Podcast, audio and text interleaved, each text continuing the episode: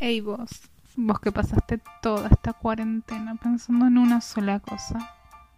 En el segundo capítulo de Argentina Salvaje vamos a estar hablando con Cintia, creadora de tienda erótica Cleopatra, que nos va a ayudar a conocer cuáles son los gustos de los argentinos a la hora del sexo virtual.